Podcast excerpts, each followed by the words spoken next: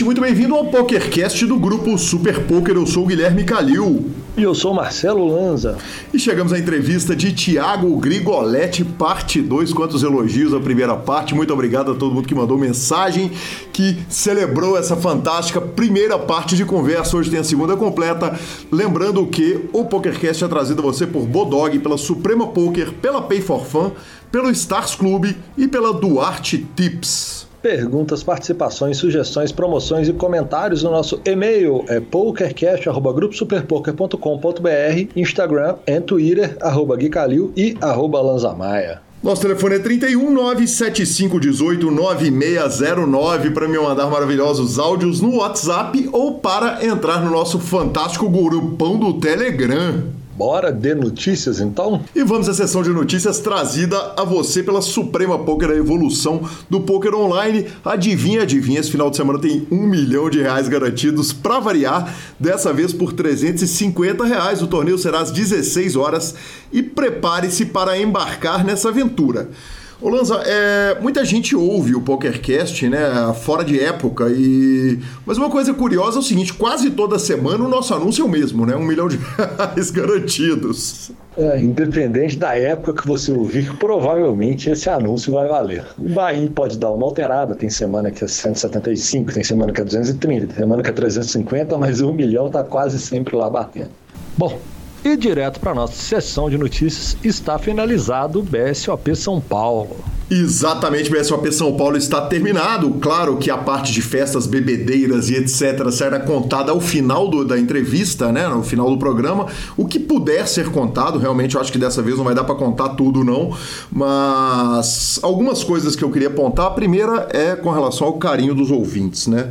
Ah, eu já tinha dito na semana passada que um ouvinte me abraçou e, e manifestou carinho com relação ao PokerCast ajudar ele com a profissão dele, com os pais compreenderem mas o que se seguiu durante o evento foi um negócio realmente muito especial. Abraços, encontros fantásticos. Eu vou evitar falar nomes porque eu vou esquecer, certamente. Mas muito obrigado a todos vocês, amigos ouvintes, que, que me encontraram e tenho certeza que encontraram Lanza e manifestaram carinho. Que demais! Ah, fora da curva, né?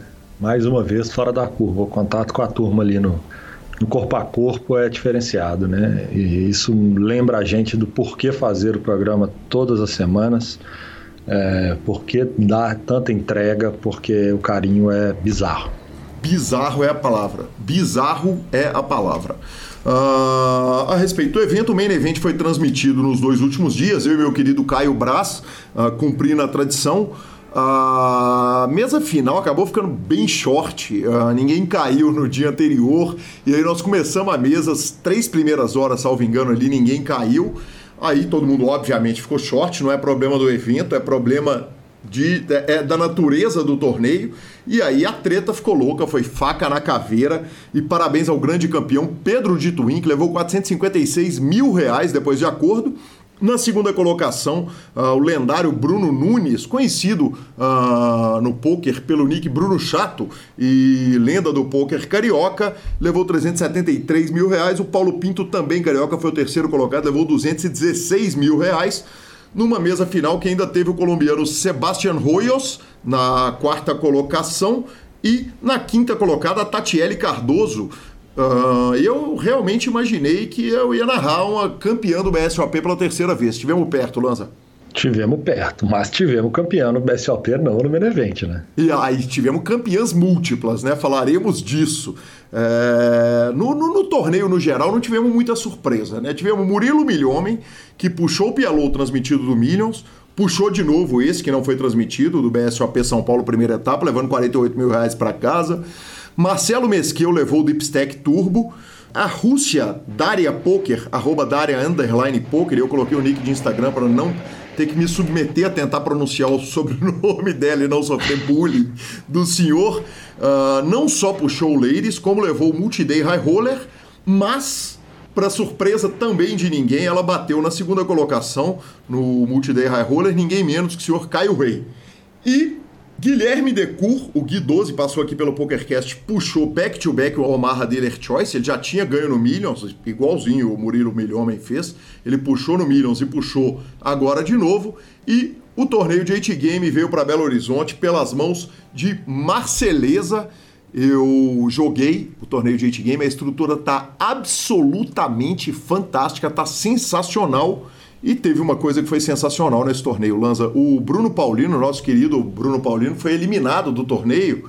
E o João Heraldo, e o João Heraldo, rádio, puxou aplausos, cara. Tipo nos bons tempos, velhos tempos do poker, de quando alguém era eliminado e sofria aplausos, cara. Foi muito bullying e foi muito maravilhoso. Então ficam os meus parabéns ao querido Bruno Paulino e ao rádio que puxou as palmas. O rádio não existe. Não existe, cara. Não tem nada pior do que você cair no torneio debaixo de aplausos. É, é, muito terrível. Você tá muito derrotado naquele momento pra você receber palmas. É, é, a caminhada do vexame, né, cara? A caminhada do vexame pro caixa e, e você começa a receber palmas. Como é uma turma mais das antigas, todo mundo entendeu, lembrou que fazia-se isso lá pelos idos de 2010 e, cara, foi, foi simplesmente sensacional. Eu defendo que, pelo menos nos torneios sêniores e nos torneios que tem a turma mais das antigas, a gente volte às palmas, porque a eliminação é pouco para todos nós que jogamos pôquer. E teve Grilo na segunda colocação no torneio de imprensa ainda, né? Exatamente, Grilo tá, ficou na segunda colocação no torneio da imprensa. Quem levou o torneio foi o Bozo. E, e, a gente achou que a brincadeira mais antiga da imprensa, da mídia do BSOP ia acabar, né? Porque o, o Del Valle, inclusive, está querendo dar o nome do troféu de imprensa para Troféu Gabriel Grilo. e aí o Bozo eliminou, ele teve para em vias de ganhar o torneio, depois foi ao Win 99 contra o 88 quando eu dei parabéns para ele no grupo da imprensa, ele respondeu o seguinte: pior seria se eu tivesse dado dois tiros no 8 Game Mixed e ido embora para casa tendo caído na bolha. Então foi uma falhinha que eu mereci, mas deixo aqui os meus parabéns a Gabriel Grilo. É, sangue, né? Dá para entender que a turma foi pro sangue, né? Exatamente. Importante. Não Por cair atirando é sempre melhor. Cair atirando sempre. Exatamente, exatamente. E para nossa última notícia de hoje, exatamente, sessão de notícias hoje ficou super curtinha. O Brasil tem nove posições no top 10 do Pocket Fives, Marcelo Lanza. O que que o Pleno 1, que é o, o britânico, tá fazendo ali em segundo, cara? Exatamente, exatamente. Uh, o Patrick Leonard veio para atrapalhar, né, cara? Tauan Naves na primeira colocação, Felipe Ketzer na terceira, Dalton, IP Vigar Lima, Aurélio, Luciano Holanda, Eder Campana e Paulinho são os outros 10 jogadores tem matéria completa no Super Poker, tem post no Instagram do Super Poker. Lembrando o seguinte: a gente está olhando para o top 10, mas temos na 12 colocação Padilha, 14 Furlaneto, 17 Kowalski, 19 Renan Bruschi. Então estamos solicitando férias do jogador britânico urgente, urgente, para que a gente possa tomar conta do top 10, fincar a bandeira e depois parar de jogar poker. A gente pode falar, não, já resolvemos isso aqui, né? Não, não, não precisamos é mais julgar isso, não. Dominamos tudo. É oficial, senhores. Paguem a gente. Só isso. Maravilhoso, maravilhoso. E vamos para a nossa entrevista, mas não sem antes falar da Pay for Fun, sua carteira digital com cartão pré-pago. Uh, na semana passada eu contei que o Douglas pediu ajuda né, na, na parte técnica do, de, de como resolver uma questão. Falei com ele para resolver no chat, senão a gente estar com os donos. Estive com o Fabrício e com o Léo durante o evento. E depois gravamos uma entrevista sensacional com o fantástico Thiago Camilo. Participou da entrevista o meu querido Rodrigo Garrido. Ele fez perguntas muito pertinentes. Semana que vem ele estará no ar. E, cara, demais, demais ver a, a, a turma toda, inclusive os, os amigos ouvintes do PokerCast que puderam pessoalmente elogiar a Pay for Fun e pagar contas com o cartão da Pay for Fun lá no BSOP, lá nos bares do entorno. Foi maravilhoso e foi muito bonito ver isso. Sensacional. E ficamos com a palavra de Rodrigo Garrido.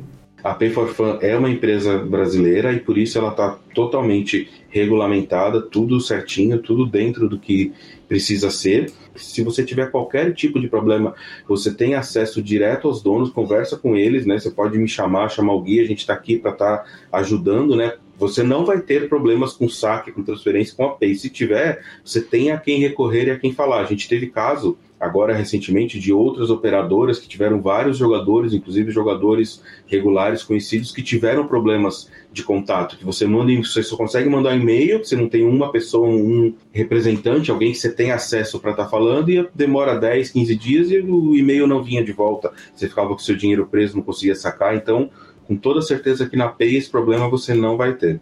E vamos a Tiago Grigoletti, parte 2. Grigo, você falou o seguinte: é, eu levei tempo para adaptar os solvers. Eu resisti um pouco para começar. Você pegou o período de, de downswing, quer dizer, chegou num ponto que você olhou para o jogo e começou a preocupar se você não ia mais batê-lo? Eu acho que isso foi talvez o principal fantasma assim durante toda a minha carreira e eu acho que também deve ser algo que preocupa muito dos jogadores, né? é, meio que a gente tem que estar tá sempre se provando. É, é, tipo um jogador de futebol, meio que não importa tudo que ele fez no passado. Se ele não estiver bem agora, né, parece que está todo mundo julgando, falando mal. Então é, é, algo que a gente tem que aprender a lidar internamente com isso. Mas eu acho que tudo, tudo vem para um propósito. Né? Eu acabei, apesar dessa minha trajetória não linear, vamos dizer assim, né? não é aquela coisa de sempre ganha e foi sempre altos e baixos eu aprendi muito com esses altos e baixos e consegui ajudar muitas pessoas a não passar por isso e, e, e vou conseguir ajudar muito mais gente também, né? Então tudo serve para algum propósito. Na hora que você virou a chave do, do solver, é, o Grigo virou o cara da, da, matemática, quer dizer, do dia para a noite, quando você resolveu, falou, vou comprar esse, é, vou comprar essa parada, vou comprar esse programa e vou começar a estudar isso. De repente foi uma coisa tipo de filme, do nada você começa a estudar feito maluco e rodar a mão e, e, e entender como é que foi esse, como é que funcionou esse processo de transição do cara que não queria, né, ou estava com dificuldade, uma resistência ali, adaptação, para o cara que de repente começa a rodar e simular mão?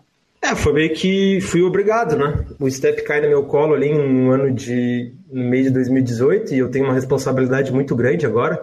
É, quando eu tinha outros sócios e, e, os outros sócios sempre deixaram bem claro que trabalhavam muito mais do que eu, assim, nas aulas, inclusive, né?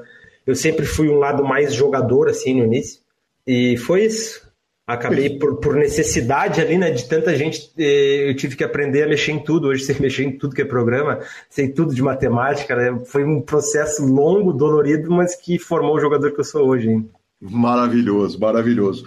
Grigo, é... vamos voltar um pouquinho no Coach for Deal para a transição dos cavalos, porque o STEP hoje é um projeto encantador no seguinte sentido: ele pode não ser o maior time em número de jogadores, mas o que ele tem de projeto paralelo é um negócio que é absurdo, né?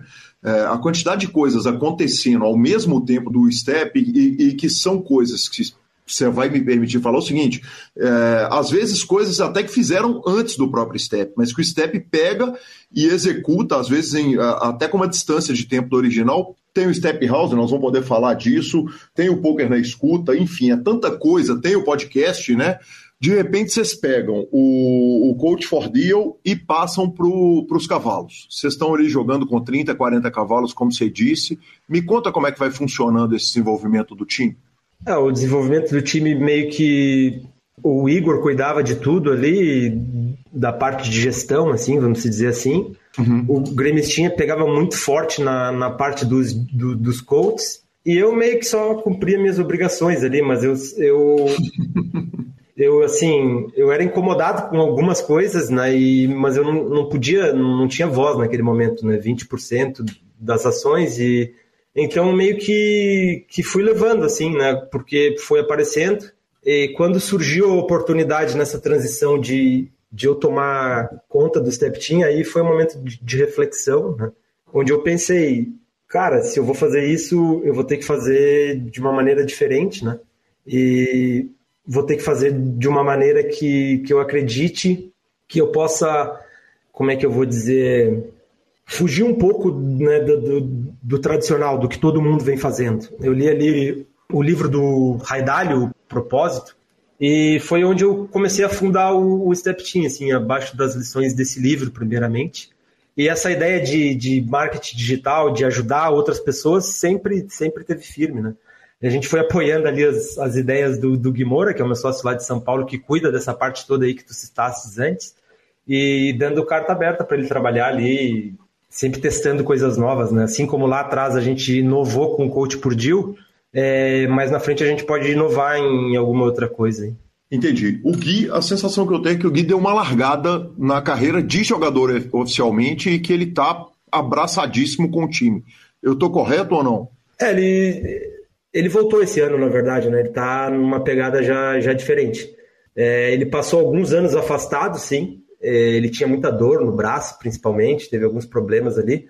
Mas a maior, maior função mesmo era cuidar das outras empresas, as empresas de fichas ali, o QG, né? Todas essas responsabilidades mas foi uma junção de várias coisas ali.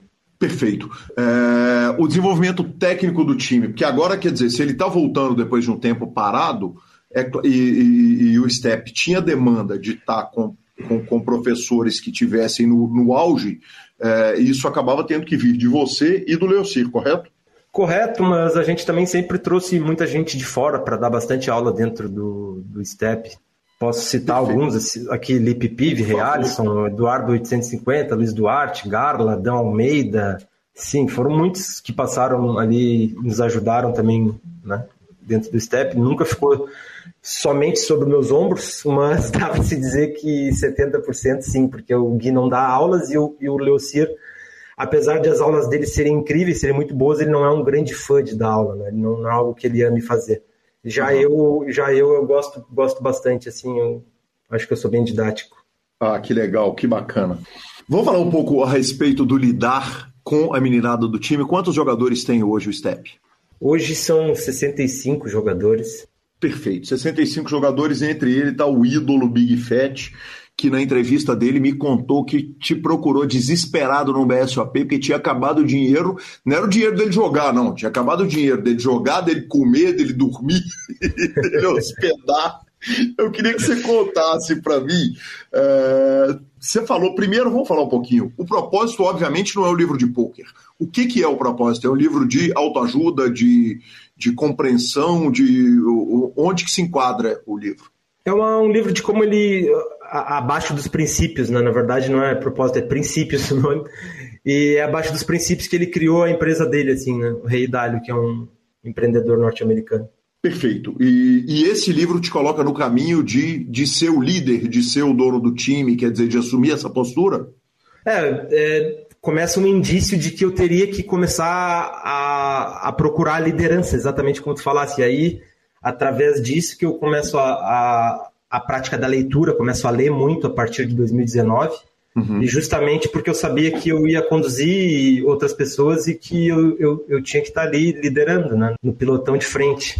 Exatamente. Aí a gente volta para o Big Fat indo atrás de você e pedindo um dinheiro emprestado e você salvando ele, emprestando, salvo engano, ali dois mil reais, eu não lembro quanto que foi. Ele contou aqui na entrevista já tem um tempo.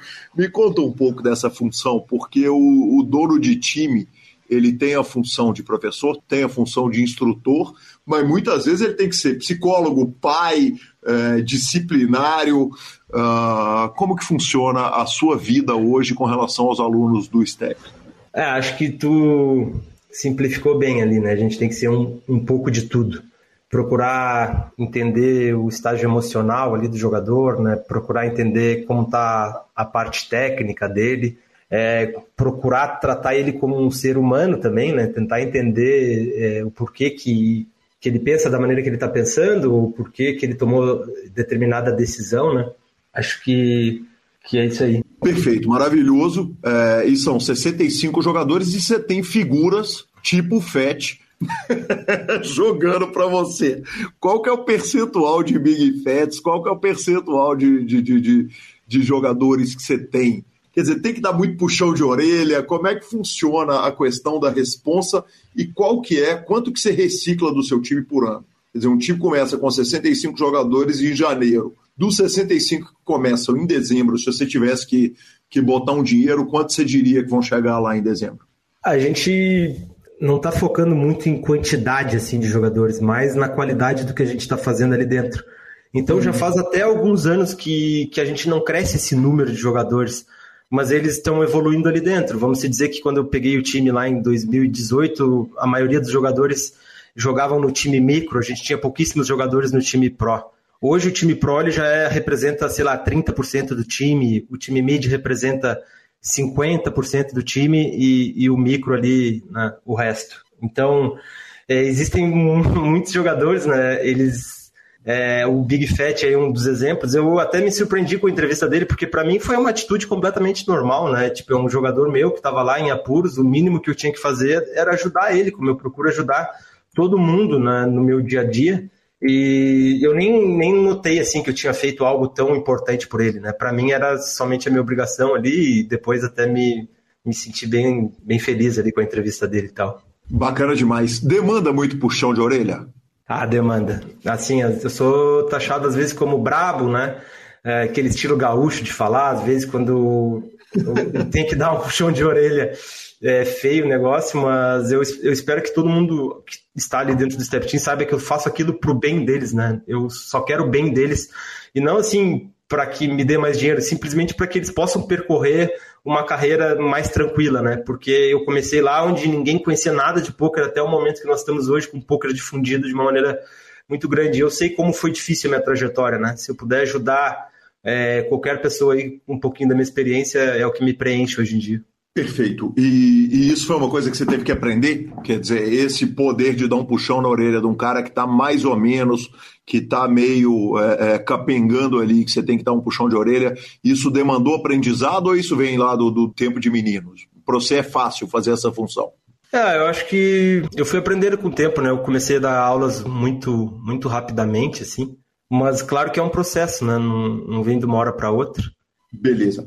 Grigor, é... uma coisa que você me, me apontou é o seguinte: a gente não está focado em crescer o time, a gente está focado em ter um número maior de jogadores.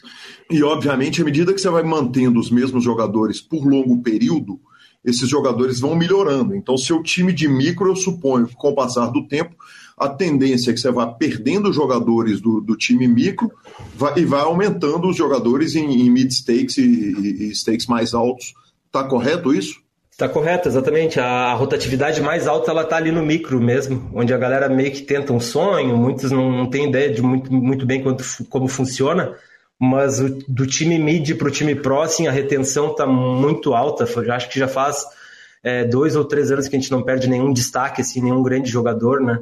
Então todos meio que notam o grande trabalho que a gente faz lá dentro e, e não estão muito interessados assim em, em jogar por conta própria, que é algo que eu, que eu digo para eles que eu não quero que eles fiquem lá para sempre, que todos deveriam um dia tentar né, seguir a sua própria trajetória, mas a gente sabe o quanto é difícil, né? É, uhum. Principalmente na parte de gestão de bankroll, gestão emocional, networking, é, coaches atualizados, né? inúmeras coisas que um time, que, que um time te oferece.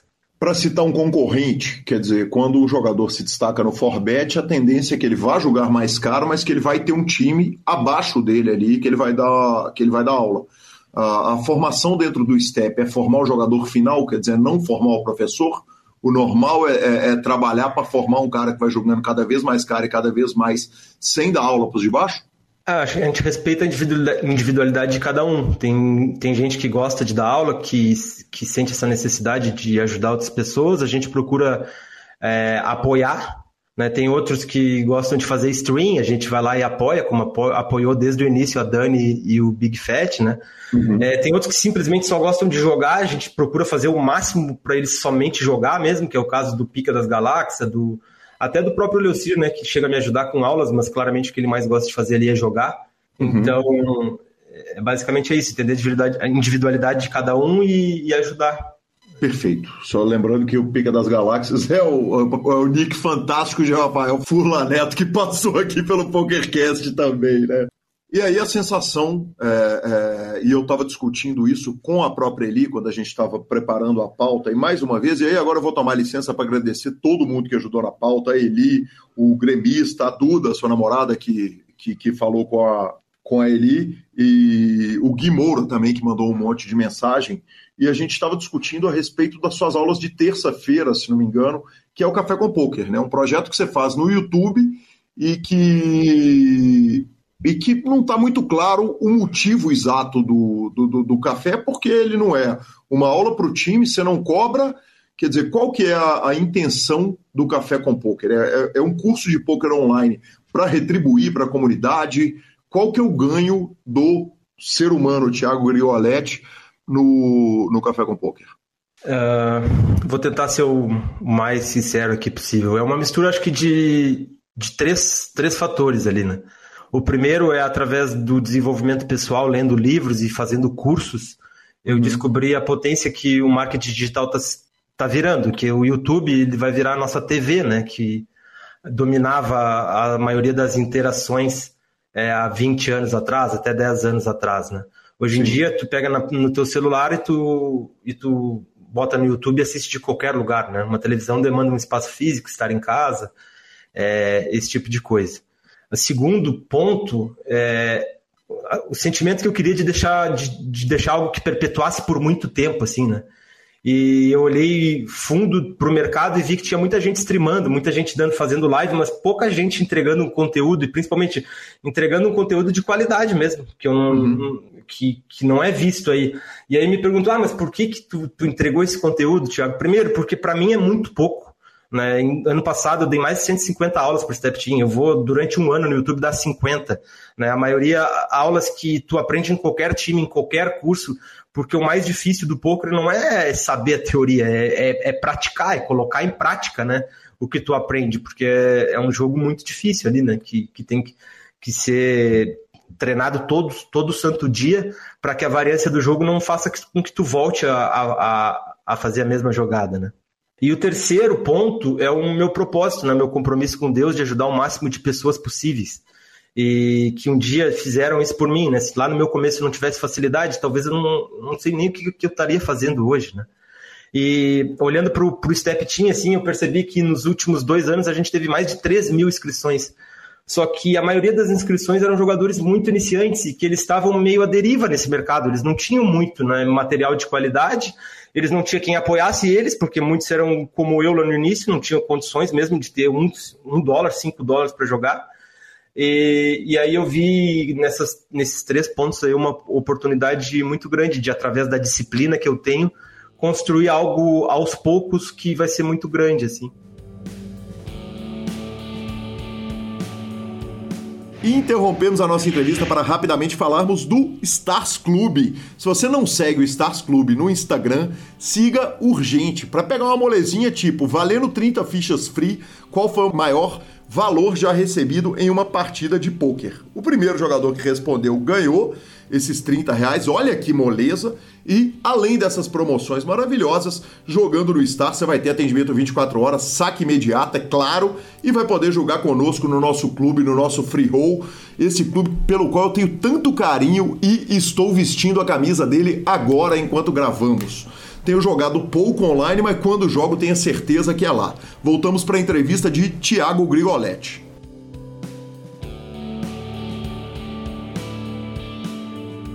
Grigo, o compromisso com Deus, você é, citou a questão da oração em outras entrevistas e agora você fala o compromisso com Deus. E obviamente eu estava dando aquela stalkeada uh, no, no, no Grigolete e me deparei com uma playlist religiosa no, no Spotify. Uh, você é evangélico? Não, na verdade, eu não tenho uma religião muito definida, assim, eu sou seguidor de, de Jesus Cristo, conhecia na figura dele alguém que pudesse ser o meu líder, quem eu quisesse me espelhar assim, e tento seguir os passos dele, mas não, não sou afiliado a nenhuma religião. Eu, eu, fui católico, assim, quando criança, né? Mas não posso dizer que sou religioso, já que não piso numa igreja, a não ser para um evento assim, há, sei lá, três anos, né? Perfeito. Grigor, e outra palavra que você usa, e aí eu vou voltar a fazer a referência ao BGCast, é a palavra gratidão você usa ao longo da entrevista, muitas vezes, e uma das coisas que você fala é o seguinte: através da gratidão eu virei a chave da minha vida. É, é, é, uma palavra curiosa, né? Porque, porque às vezes a gente tem uma palavra, a psicanálise pega muito isso, né? É, de uma palavra que, que, que, é um ponto importante na vida e que na vida de cada um é uma. Eu queria que você falasse um pouco na relação com essa palavra, já que você acabou de voltar no assunto, para falar o seguinte: eu preciso estar grato aos caras que me, me abraçaram lá no começo, quando eu comecei no jogo. Sim. A gratidão é um, senti um dos sentimentos mais poderosos que eu já vivenciei assim na minha vida. Uh, quando eu disputava as principais competições lá em Vegas, era um sentimento muito forte que, que vinha dentro de mim, por ter che chego ali, né, por todo mundo que me ajudou estar ali, né, É, mas o principal, quando eu aprendi a ser grato pelo nada, né? Por nada que eu tinha na minha vida. Quando eu tinha lá só uma cama de solteiro, um ventilador e o meu Clio duas portas. Mas mesmo assim, eu era grato a Deus porque eu tinha né, comida no prato, eu tinha amigos, eu tinha é, uma profissão para bater no peito e dizer que eu era né, um jogador profissional de pôquer. E foi assim, por muito tempo eu fiquei naquela rotina meio ingrato, assim. E quando eu viro a chave e começo a, a ser grato pelo que eu tenho agora e não pelo que eu vou conquistar no futuro, magicamente eu, eu consigo me conectar, acho que num, num, sentimento, numa frequência melhor e, e a minha vida começa a dar uma guinada bem diferente, assim. Bacana demais. Outra coisa que é apontada é, pelas pessoas com quem é, é eu conversei para a preparação dessa pauta é a questão física, né, Grigo? É, o, o, Grigo, lá do começo da carreira 2010, 2011, é, era um cara acima do peso. Né? E, e, e hoje, só de abrir o seu Instagram e, e de te ver fisicamente, quer dizer, é, é, é outro Grigo no que diz respeito à, à estrutura física e Uh, tem uma questão alimentar também. Isso é vegano ou vegetariano? Eu sou vegetariano. Eu comecei no meu aniversário de 30 anos, então vai fazer quase 3 anos aí já. Bacana demais. O, o, a questão com relação a ser vegetariano, ela é uma questão moral ou ela é uma questão de preparação física? Ela começa como um flerte de uma, de uma coisa moral, assim, muito através da, da meditação. Né? Eu pratiquei o método de Rose por um tempo e é uma filosofia que eles adotam lá.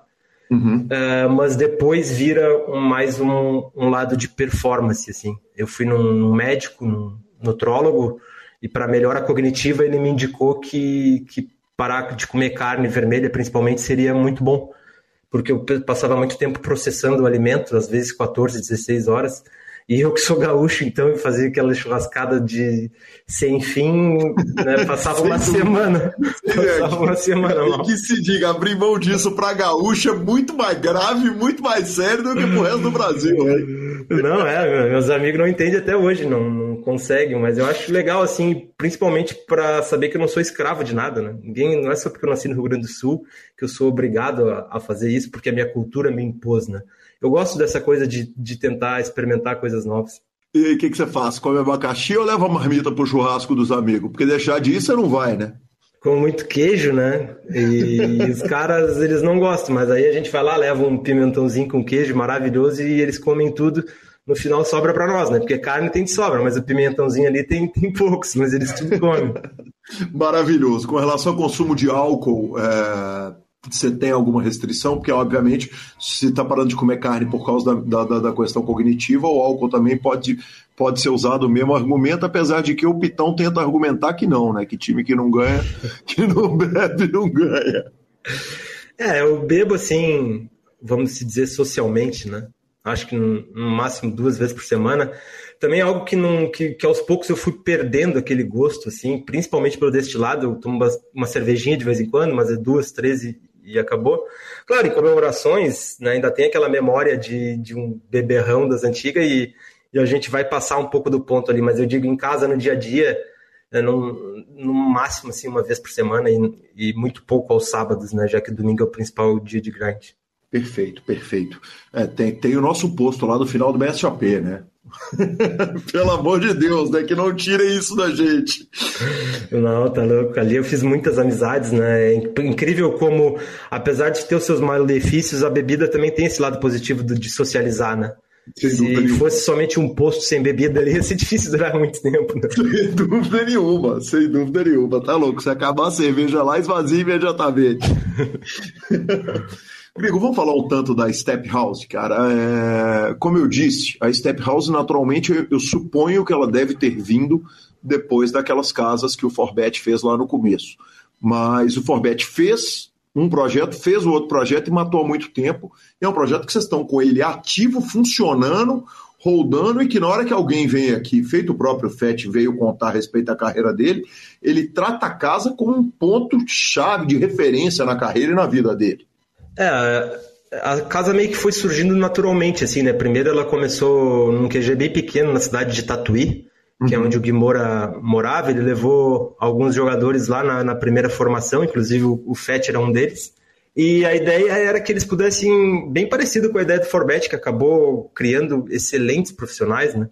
O que é o fato dos, dos jogadores estar ali respirando poker todos os dias. E Sim. eu acho que hoje, assim, depois de três ou quatro anos de, de Step House, a gente já pode dizer que o compromisso foi cumprido, assim, né? Apesar de nem todos os jogadores terem resultados fora da média ainda, ah, todos já, já são jogadores prontos e que é só questão de tempo, né? Alguns, obviamente, já se tornaram campeões mundiais, né? tiveram excelentes resultados, mas todos né, são capazes e, e muito disso vem dessa convivência diária, né? Eu tive um QG por muito tempo junto do Zilb e do Gremistinha e eu sei o quanto eu aprendi, né? É, a gente acaba aprendendo com a experiência dos outros, não só com a sua. Então, ah, tal jogador estava em tal reta final, pô, uma mão que talvez tu, tu nem saberia, entendeu? Só, como tu tá ali, tu, tu aprende né, por tabela, vamos dizer assim. Então, eu acho que para quem quer, vamos dizer assim, é, agilizar os seus estudos, é uma experiência que deveria ser experimentada, né? Perfeito. Me conta uh, o formato atual do QG. Quer dizer, você falou, começamos lá em Tatuí pequeno, é, numa casa pequena que era do Gui. Onde está o QG atual? Quantos jogadores que, que cabem na casa e, e, e que, qual que é o funcionamento do dia a dia da casa hoje? Como é que um jogador se classifica ou teoricamente ou é escolhido para ir para lá? A casa pode comportar, acho que até oito jogadores apertada, assim, e seis bem tranquilo. Hoje são quatro profissionais que moram lá dentro. Uhum. É, tipo, tem tudo que um jogador precisa lá, né? Tem quadra de, de futebol, de, de beach tênis, né? Que tá na moda agora, até me fugiu o nome. Tem uhum. academia, tem, tem o salão principal para grindarem junto, né? Tem estrutura de cozinheiro, é, piscina. Então, é um ambiente assim que, que propicia tudo que um jogador profissional precisa.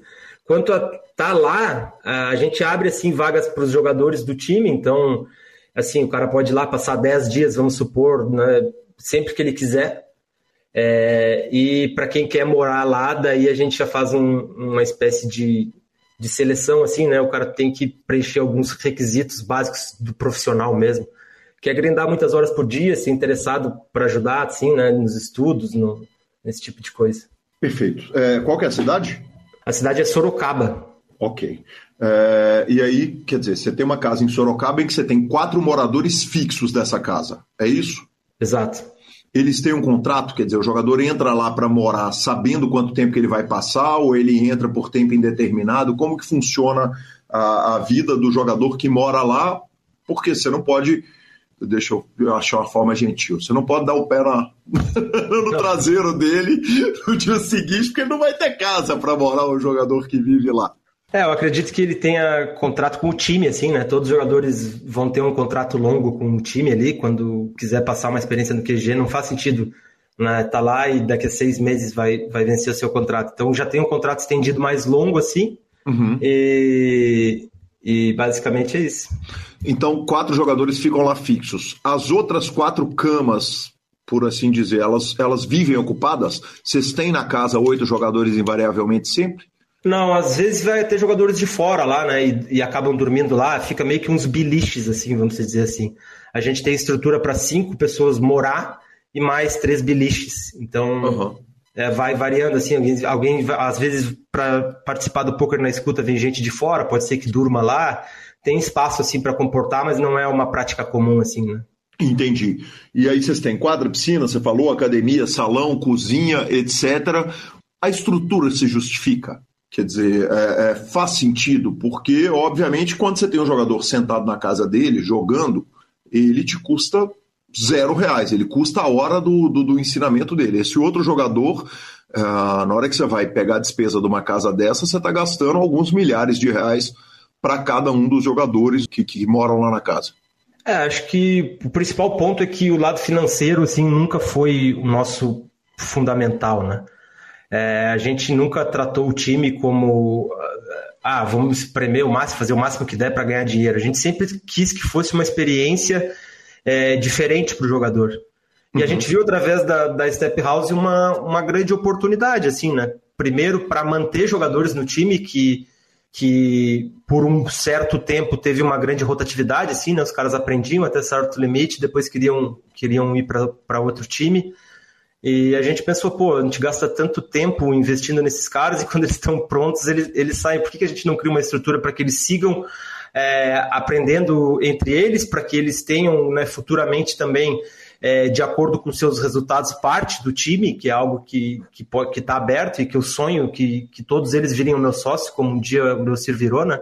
Uhum. Então, acho que o principal ponto é esse, né? A gente não está muito preocupado com o lado financeiro, com o custo, a gente está mais preocupado com o impacto que isso, né, que essa experiência vai dar no, no, nosso, no nosso ecossistema, na nossa comunidade, tanto de gente que, que pode ser tocada através dessa galera lá. Bacana demais. Deixa eu te jogar na fogueira. Gera ciúme a Step House? Tem jogador que acha que merecia estar tá lá? o que, que é? Gera fila? Como é que funciona isso? Ah, acho que, que não, acho que não. Acho que todo mundo se respeita muito lá dentro, todo mundo se dá bem. Sim, e, eu digo o seguinte: eu digo, a casa está aberta para todo mundo, né? A casa está aberta para todo mundo. E... Entre os que estão lá dentro, sim, mas você tem 65 jogadores num time e 5 vagas para efetivamente morar na, morar na casa.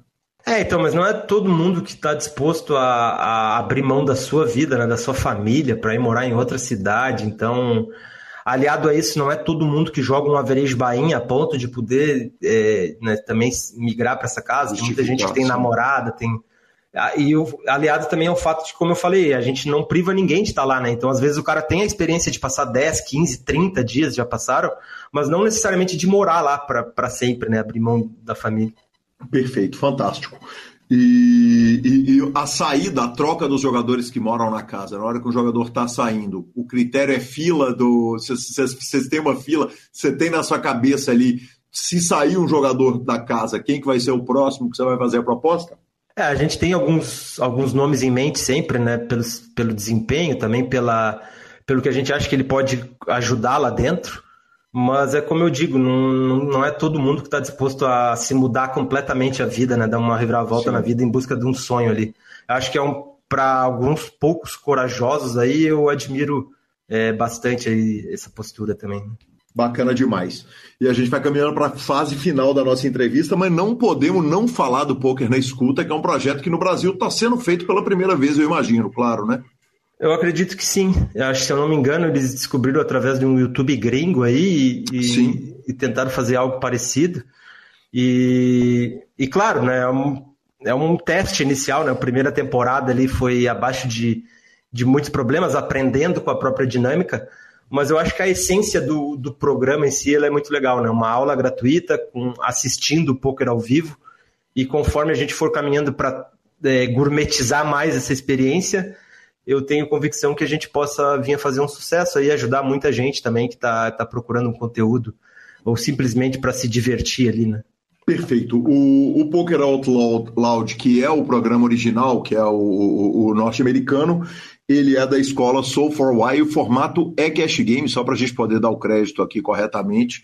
É... E o formato é o mesmo, né? Quer dizer, são jogadores com fone de ouvido e eles não escutam nada do que, que os adversários estão falando, e na hora que a ação chega em cada um dos jogadores, eles falam alto por que, que eles estão fazendo cada uma daquelas ações. A primeira pergunta é a seguinte: o que está tocando no fone dos malandros quando eles estão jogando o grigo? Você bota o sepultura ali para ele não ouvir o, o que, que os outros é Ramones. A primeira temporada o cara poderia escolher a sua própria música ali, né? E uhum. agora nessa segunda temporada a gente veio com essa ideia de que nós mesmos vamos escolher uma música. Então vamos botar uma música aleatória lá e o cara tem que se virar. Às vezes, se o cara não está muito satisfeito com aquela música, ele tem que aprender a lidar consigo mesmo ali na mesa, né? E tentar conviver com isso, mas é fica um pouco mais divertido do que várias músicas alternadas, né? E aí a gente consegue também controlar o tempo e, e fazer as pausas nós mesmos. Entendi, perfeito. É, o formato que vocês jogam lá, é o formato original é no Cash Game. Vocês estão jogando cash ou estão jogando o torneio no Poker na escuta? É, vem a ser um sitting goal, né? Sitting goal de uma mesa.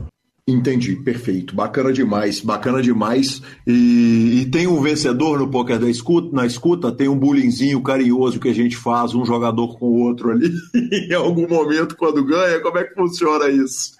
Ah, eu tenho uma história boa lá, que é 100% de aproveitamento, né? Joguei uma vez e fui campeão.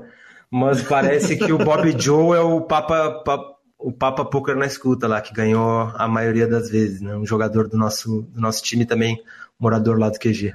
Que demais, que demais. O feedback desses projetos especificamente, é, e aí eu estou incluindo tanto o, o, o Poker na Escuta quanto o Café com Poker, é, é, legal demais. Quer dizer, quando você chega num BSOP, você está fazendo esse trabalho, o Café com Poker é mais recente, né?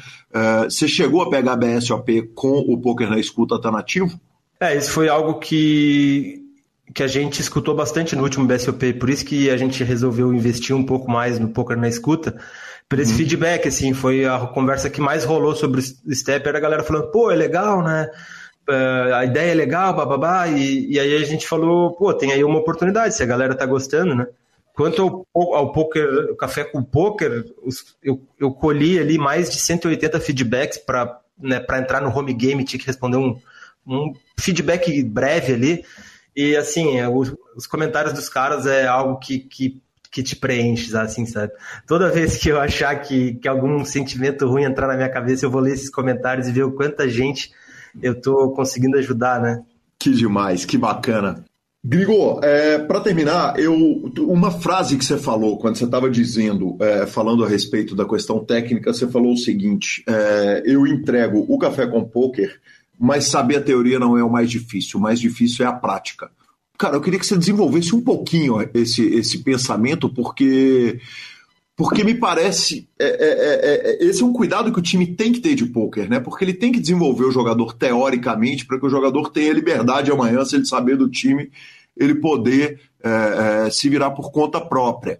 O, você acredita que a parte prática é o, o, o verdadeiro grade do poker, muito mais do que estudar? Porque teoricamente a parte gostosa é o jogar, né? Que é o coletivo. Não, com certeza a prática é a, é a parte mais fundamental, assim. É óbvio que a, a prática aliada a uma boa condução de estudos, né, vai, vai te ajudar. Mas eu digo que é, é parecido com o próprio futebol, né? Todo mundo sabe como se dá um passe. Difícil é dar o passe, tem que fazer ele muitas vezes até que aquilo se torne natural na tua mente, a ponto que tu não precise nem pensar sobre isso.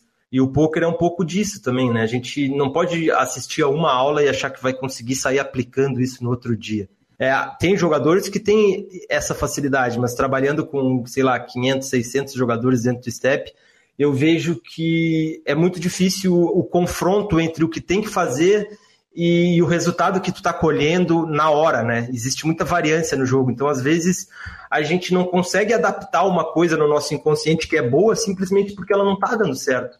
Ou outras vezes, né, é um livro que me ajudou muito a pensar dessa maneira é o, é o Rápido e Devagar, do Daniel Kahneman.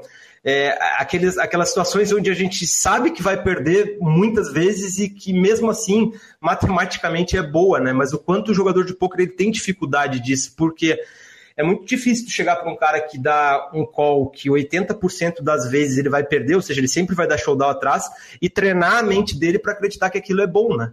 E, tipo, precisa de, de realmente muito estudo para que essa parte prática do jogo, essa parte matemática não nos confunda e, e a gente achar que os resultados que a gente está colhendo é, é, é, o justo, né? Perfeito, perfeito. Eu deixo aqui um abraço para o meu querido amigo Paulo Imediato, que joga poker recreativamente, já me falou várias vezes desse livro e falou: Gui, eu acho que esse é o livro mais aplicável a poker possível, para o poker possível, e ele está na minha lista da Amazon há dois anos e eu não comprei até hoje. Me é... conta um negócio, Grigo, você lê poker? Você lê coisa é, específica a respeito de poker ou só coisa externa? Ah, vamos dizer assim que 90% externo, mas já li alguns livros de poker em inglês. Eu fui a Vegas no segundo ano e voltei com cinco livros. Uhum. E já fazem quatro anos eu consegui ler dois, né? Aquela coisa, cara, uhum. achar que vai sair lendo cinco livros de inglês. Mas eu acabei lendo um livro que, inclusive, o, o Gui 12, um antigo convidado aí, me pediu, né, emprestado, o Mastered Mixed Games. Do... Esse livro é demais, né? Dylan Line, que é um, um, sobre vários jogos, né? Eu, eu, procuro jogar vários jogos. No último Scoop, inclusive, joguei todas as modalidades. Claro que o nível de dedicação é muito baixo, então se vocês me verem fazer alguma coisa muito estranha aí, né, eu só estou me testando ali na, na prática mesmo. Provavelmente não sou um dos melhores ali, mas eu, eu sempre fui muito corajoso e gosto muito do, dos jogos de outras modalidades, né? Então esse livro eu li, também li é, aquele do Exploitative Live Poker, do assassinato. Sim. E teve mais um outro aí que eu li também. Bacana demais. Grigo, cara, queria te agradecer pela presença ilustre aqui no PokerCast e uh, desejar aquela runada maravilhosa, né? Afinal de contas, estamos chegando na época de BSOP, vamos estar tá lá no BSOP São Paulo e muito obrigado por abrir o coração aqui e por contar essa história maravilhosa. Muito obrigado vocês por deixar compartilhar um pouco da, da minha história. Nos vemos lá no BSOP, quem sabe para comemorar no posto lá mais uma grande vitória, né? Ah, Mas também, se não ganhar, vamos comemorar igual, né? A cervejada vai, vai ter sempre. Sem dúvida nenhuma. Seja comigo te narrando, como foi no BSOP, na cerveja do posto ou lá no salão, certamente vamos estar comemorando. Parabéns pela carreira incrível, parabéns pelo step e é um prazer falar contigo. Muito obrigado, Calil. Tamo junto, valeu. Maravilhoso, maravilhoso. Que homem o Grigo, hein, Lazinha? Que homem, e se eu não me engano, arrumou troféu, hein? É, eu não, não sei se ele chegou a arrumar troféu, mas ele, mesa final do High Roller, eu sei que ele fez. E tive com ele lá os dias todos, ele uh, com a namorada, noiva, esposa, enfim. Ah, é verdade, parou. lembrei, lembrei, lembrei. Caiu em sétimo, num às nove, às nove para dama-dama. Verdade, que caiu parada. em sétimo. Que parada. Mas eu tive com ele, com aquele casal maravilhoso lá. Foi absolutamente sensacional encontrar o Grigo esses dias todos, durante o efeito da entrevista. E GL, aproveita que essa conta tá reguladinha e mate a turma, Grigo. Exatamente. Vou falar um pouquinho da Bodog Poker antes de entrar nas redes sociais. Para quem quer começar a jogar uh, nas mesas mais deliciosas do Poker Online, tem um bônus de boas-vindas para novos jogadores. É só cadastrar, fazer o primeiro depósito para ganhar até 100% de bônus, para ganhar 100% de bônus até mil dólares. Você faz o seguinte: primeiro, deposita, escolhe cartão de crédito, Bitcoin, boleto com a liberação antecipada, altas molezinhas, ative seus bônus para julgar, ou seja, você realiza a ativação antes de começar a jogar e vai acumulando ponto e troca pelos bônus. Sensacional, seu depósito vem também com ticket para jogar o Free 500 dólares Free Rolling. Bom, vamos de áudio então do Luiz Duarte, que chegou diretamente de Miami? Que homem, que homem! Tudo sobre a viagem, maravilhoso! Fala conosco, Luiz! Fala, Calil, boa tarde. Bom, prazer aí estar participando novamente do PokerCast. E, pois é, fui para Miami assistir o Masters 1000 e, pô, foi muito legal, muito legal mesmo. E fez sim bastante diferença. Inclusive, os resultados do grupo foram é, muito, muito bons é, durante, principalmente durante esse período que eu estive lá. É, a gente conseguiu conquistar somente nessa semana de Miami é, foi entre 18 a 20 unidades, viu? A gente terminou um mês é, 23,85 unidades, né? O primeiro mês do grupo VIP foi sensacional. E o fato de estar lá é, faz total diferença, cara. Tem três, três fatores é, importantes. Primeiro, você consegue. É, é, especificamente falando de Miami, que é um, um lugar nessa época do ano muito quente, né? Muito úmido. E, e você consegue estar tá sentindo é, se o dia está quente, muito quente ou não, porque isso pode ser um pouco enganoso, né? Às vezes é, a temperatura está muito alta, mas tem bastante nuvem, tem bastante vento, bastante brisa isso acaba fazendo uma diferença grande é, para jogadores que não estão acostumados com esse calor. Inclusive, o ATP de Miami é um dos melhores ATPs para você explorar é, esse calor, essa umidade, né, esse clima tropical. Tem muitos jogadores do, do norte da Europa ali, né? É, Inglaterra, é, Rússia, é, Suécia, esses, esses lados que o pessoal sofre bastante, né? Com, com esse calor, porque eles não estão acostumados, né? A vida inteira eles, eles é, é, jogaram em condições diferentes, né? Lá, lá, lá onde eles moram não faz esse tipo de calor. Então você consegue ter uma, uma noção é, exata de como está o clima. Tem dias lá que, que não tinha uma nuvem no céu, calor escaldante durante todo o dia. Então esse, esse é um momento bom para você explorar esses detalhes. É, outra coisa, o, o fator da, da bolinha, né? Quando eu estive lá, eu consegui conversar com com o jogador, o Jack Draper, inclusive. É, perguntei sobre a bolinha, porque eu tinha, eu tava achando a bolinha um pouco diferente. Eu perguntei para ele realmente, ele me falou, cara, essa bolinha aqui ela é, ela é mais pesada que as outras, ela deixa o jogo um pouco mais lento. Na verdade, bem mais lento, ele comentou. Então, a umidade em si já deixa o jogo um pouco mais lento, né? E, e esse fator da bolinha, então, foi determinante para conseguir explorar isso. Tanto que a gente conseguiu é, é, ter bastante lucro por causa dessas situações aí de estar tá presente ao vivo. Sem contar também o fato de você estar tá conseguindo observar é, algum tipo de lesão ali, o jogador sente alguma coisa que você não consegue ver na televisão, entendeu? Isso aí você já consegue fazer algumas entradas ao vivo, né? Então é bem interessante. E foi muito legal essa, essa experiência de estar. Tá, de estar presente no Miami Open, eu já estou é, vendo, inclusive nesse exato momento, passagens para Madrid, para estar assistindo o Masters 1000 de Madrid, em loco também. Sensacional, sensacional. O, o link para entrar no grupo da Duarte Tips gratuito tá aqui na nossa descrição de programa. Sensacional. Obrigado, Luiz. Fantástico e bem-vindo de volta. Que a viagem para Espanha seja sensacional. E agora sim, redes sociais, Lanzinha. Eu fiquei pensando o que, que dá para contar do que aconteceu fora do poker, né? Fora do, do, do, do poker ainda dentro do BSOP. E começa pelas falhinhas, cara. Começou que o Léo Riso estava no banheiro do evento, alguém reclamou que por algum motivo não tinha papel naquela hora, foi naqueles breaks conturbados e tal. Ele falou: putz, não tem papel para secar a mão. O Léo Riso meteu um seca com as cartas e vamos jogando. Prático, rápido e objetivo, né? exatamente, exatamente. Cara, eu acho que o, o, o que aconteceu de, de, glorioso fora o jogo, fora as entrevistas, fora as gravações e, obviamente, as transmissões, foram os encontros nos arredores do BSOP, né? Uh, primeiro tive uma noite fantástica com você, com Gabriela Belizari, com mais um tanto de gigantes do poker, né? Felipe Fio com a Carlinha, Carlinha guerreira, hein? Não tava jogando e foi lá acompanhar as noites todas de bares, etc. Querido Maurício Paulino, rádio, Gui 12 e grande elenco, incluindo o João Bauer, João Fera, uh, o Kelvin, que tiveram lá com a gente. Que coisa é, maravilhosa. Laurinha Sintra. La, Laurinha, Laurinha Sintra. Sintra. foi com a gente. É. Exatamente, Cara... não conhecia ela pessoalmente, né? Fui conhecê-la só lá no evento agora pela primeira vez. Eu cheguei à conclusão que não dá para andar com o senhor. Deixa eu melhorar essa proposta. Eu acho que não dá para andar com o senhor em São Paulo, cara. Eu acho que dentro dos limites de Belo Horizonte, a gente tem limites nós mesmos, entendeu? Na hora que sai do limite do município, a gente perde os nossos próprios limites. Essa é a sensação que eu tô. Não, cara, vamos falar de limite.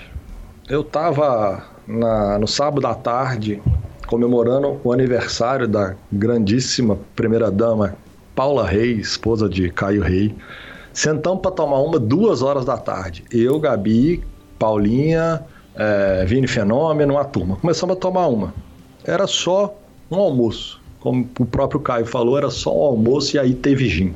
E eu cheguei no BSOP, era 11 e tanto da noite, eu já estava em Nárnia. Aí eu encontro com o Grow. O que, que a gente faz quando encontra com o Grow? Bebe gin. Toma mais uma. Sim. Bebe gin. Bebe gin. E aí no auge ali, vai acabar o leite do BSOP, é o último flight que dá para entrar. Falei, pô, vamos engatar. Ideia brilhante.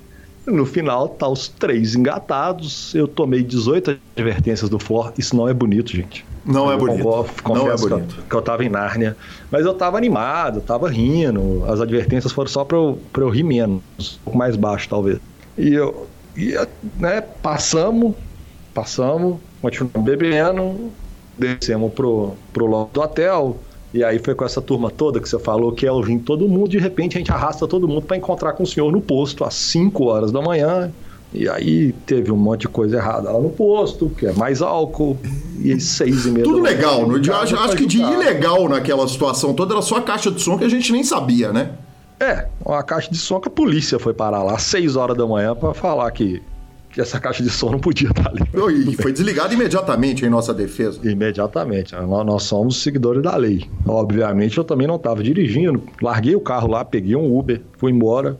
Só que no dia seguinte, para jogar o dia 2, eu, eu achava que eu estava no dia anterior ainda. Eu estava completamente destruído, destroçado, jogado às traças. Então é isso que o senhor faz comigo. É esse tipo de coisa. Jogado às traças, como diria Zé Neto e Cristiano. O torneio foi devidamente vomitado pelo senhor. É, era melhor ter vomitado outras coisas e não o torneio, mas foi o, que, foi o que teve naquele dia. Simples. Maravilhoso, maravilhoso. Eu vou agradecer também, queridos Ari Aguiar e Joas, que me receberam no lar deles para comer uma pizza com o querido Ari, conhecer aquela, aquela casa fantástica, nota 10. E, e, ser recebido com carinho pelo casal e pelo Choclo, aquele cãozinho fantástico. E por último, eu fiquei devendo uma história aqui do programa passado, cara, que na primeira noite eu tava dormindo e liguei o ar e de repente eu olhei para o lado, tava o Alan, meu parceiro de quarto, meio encolhido, coberto, Eu olhei para o armário que estava do meu lado, peguei o cobertor, o cobri, deitei e dormi de volta. Quando foi à tarde, na hora que a gente acorda, né? Porque a gente fica até a madrugada trabalhando, quando não trabalhando, festejando o encontro. Eu falei com ele, falei, Alan, você desculpa, cara, eu te cobri aí que eu achei que você tava com frio. Ele falou, ah, tranquilo, lá em São Bento é, é relativamente uh, frio, então não sinto muito frio, não. Nós continuamos conversando, daqui a pouco eu olhei para a cama dele, não tinha cobertor algum na cama.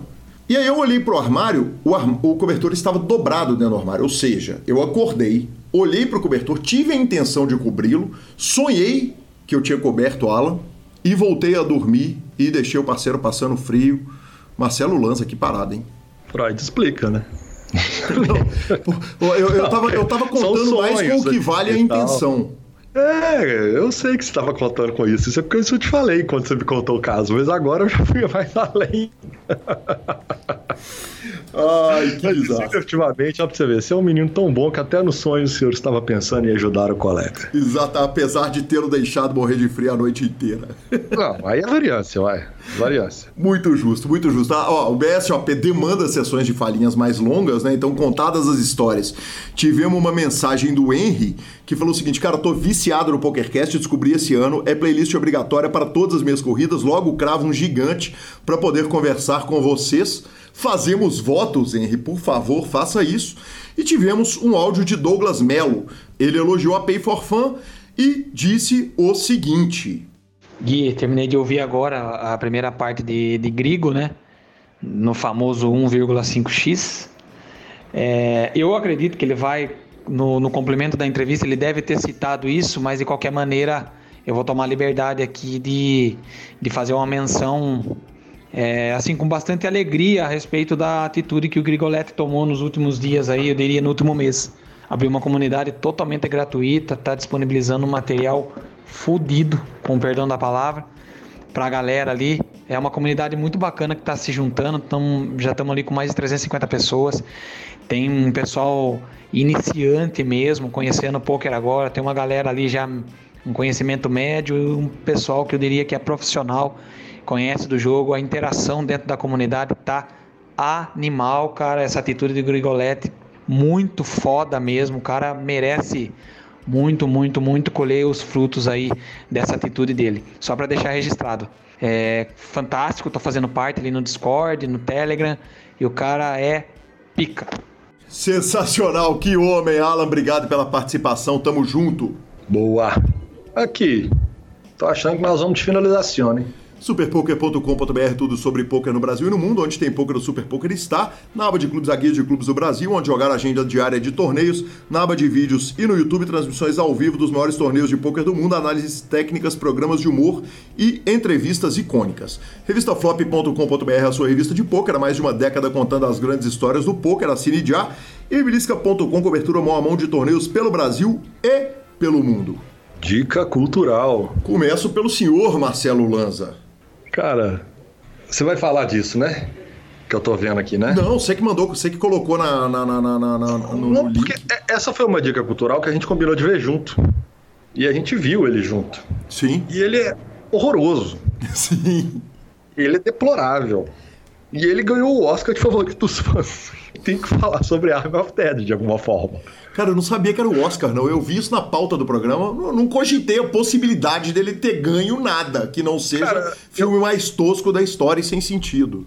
Olha, eu confesso que eu vi no Instagram do. Pô, do, do negócio desse de cinema que tava mostrando melhor ator, Will Smith, pai e tal, foi, foi. E aí tava assim, favorito dos fãs, Arm of Dead. Eu falei, é, eu, eu, eu, fiquei tão em choque que eu nem procurei se foi um Oscar ou se ele ganha a votação popular, o que que ele ganha. Mas ele ganhar algo é, a não ser filme. Como é que chamava aqueles filmes antigamente? É, não é Crash, não, é, é tosco, sei lá. É muito tosco, cara. É muito eu, tosco. Eu, eu, eu, tive de falar sobre isso apenas para um comentário, mas eu tinha prometido para a turma que eu ia trazer duas dicas essa semana, eu ainda não vi, mas soltou dia 30 agora, soltou a série nova da, do Disney Plus, Moonlight, promete, engato hoje à noite, já conto os meus maiores detalhes semana que vem. E Morbius também, saiu o filme Morbius, tá no cinema.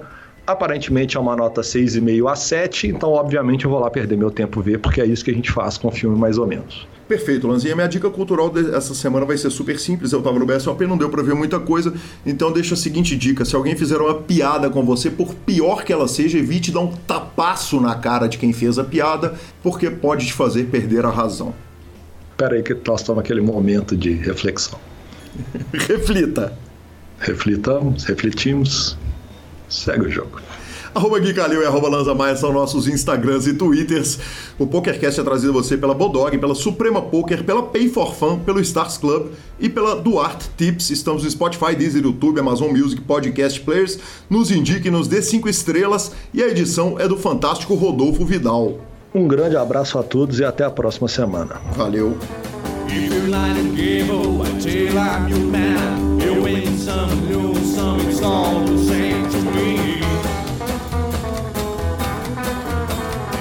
If